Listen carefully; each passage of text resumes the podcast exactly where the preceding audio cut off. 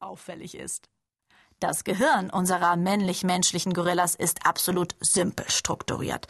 Aber hey, für King Kongs kleine Welt kicken, ficken, Fernsehkicken reicht's völlig aus.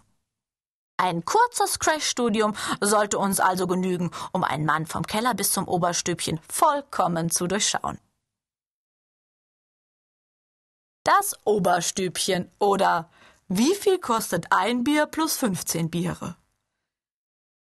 Ja, die Gedankenwelt unserer Kerle reduziert sich im Wesentlichen auf Folgendes.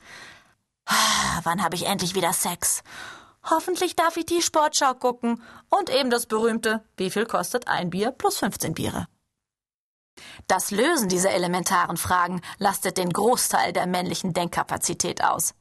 Wohl ein Hauptgrund, warum intelligente Konversation definitiv keine Männerangelegenheit ist. Ein weiterer Aspekt, Männer hassen das Zuhören, erst recht, wenn sie mit sogenannten Frauenproblemchen zugetextet werden. Lassen Sie sich von geschickt eingeworfenen Ja's, ach so's und stimmt, Schatz, du hast recht, nicht täuschen. Er simuliert Interesse, weil er gelernt hat, dass es ansonsten Ärger gibt. Wenn er könnte, würde er viel lieber die Flimmerkiste anwerfen oder sich mit der Spielkonsole vergnügen. Kleiner Tipp. Während der Kennenlernphase, also so erstes bis zehntes Date, sind auch mit Männern tiefgründige Gespräche möglich. In dieser Balztanzperiode scheinen die Hormone das Sprechzentrum unseres heißgeliebten Primaten stark zu stimulieren. Ladies, nutzt diese Zeit. Sie kommt nie wieder.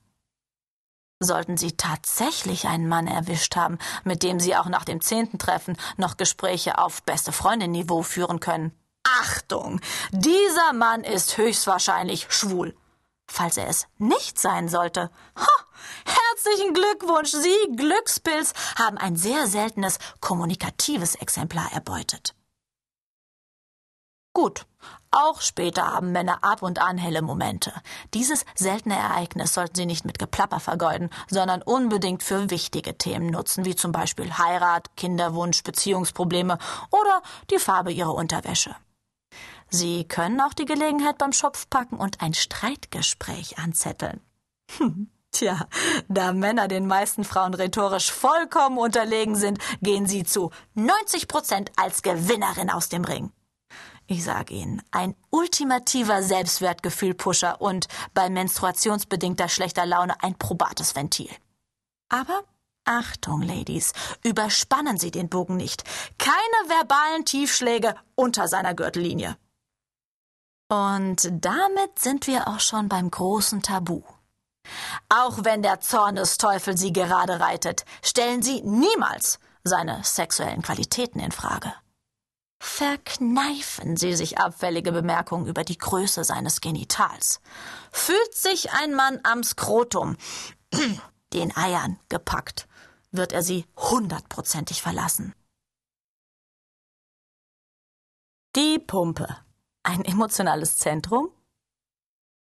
Haben Kerle ein Herz? Klar haben sie eins. Männer sind im Grunde sensible Kerlchen, die uns Frauen in Sachen Romantik in nichts nachstehen. Sie haben Schmetterlinge im Bauch, wenn sie verliebt sind, stylen sich mühevoll beim ersten Date, lieben es, im Nacken gekrault zu werden und weinen, wenn wir sie verlassen. Das Problem, Männer verlernen im Laufe ihrer Entwicklung Gefühle offen zu zeigen. Mit Einsätzen der Pubertät tarnen sie sich unter ihresgleichen als stahlharte Typen. Kaum haben unsere armen Kleiner ein paar Haare am Leckerchen, müssen sie bei ihren Kumpels den Macho spielen. Wer am derbsten über seinen neuen Aufriss prahlt, hat gewonnen. Nach dem Motto, geil, meine Alte hat Titten, auf denen man eine Frühstücksplatte abstellen kann. Na und? Meine kann mit ihrer Muschi ein Bierfass anzapfen. Tiefergehend werden solche Grundgespräche äußerst selten. Auf die Tatsache, dass wir Frauen die intimsten Details unseres Sexlebens mit unseren Freundinnen austauschen, reagieren die meisten Männer allerdings schrecklich geschockt. Kein Mann der Welt würde sowas tun und zum Beispiel in Anwesenheit eines anderen Mannes einen Liebesbrief für seine Freundin verfassen. Die Langzeitfolgen des fehlenden emotionalen Beistands durch seine Kumpels äußern sich darin, dass ein Mann seine Gefühle unter einer soliden Permafrostschicht verbirgt. Hier hilft nur eine wirkungsvolle Gegenmaßnahme. Bohren Sie sich durchs ewige Eis. Belohnen Sie jeden seiner romantischen Anflüge, jeden noch so kleinen verbalen Gefühlstalk sofort mit Sex. Hallo? Das ist klassische Konditionierung.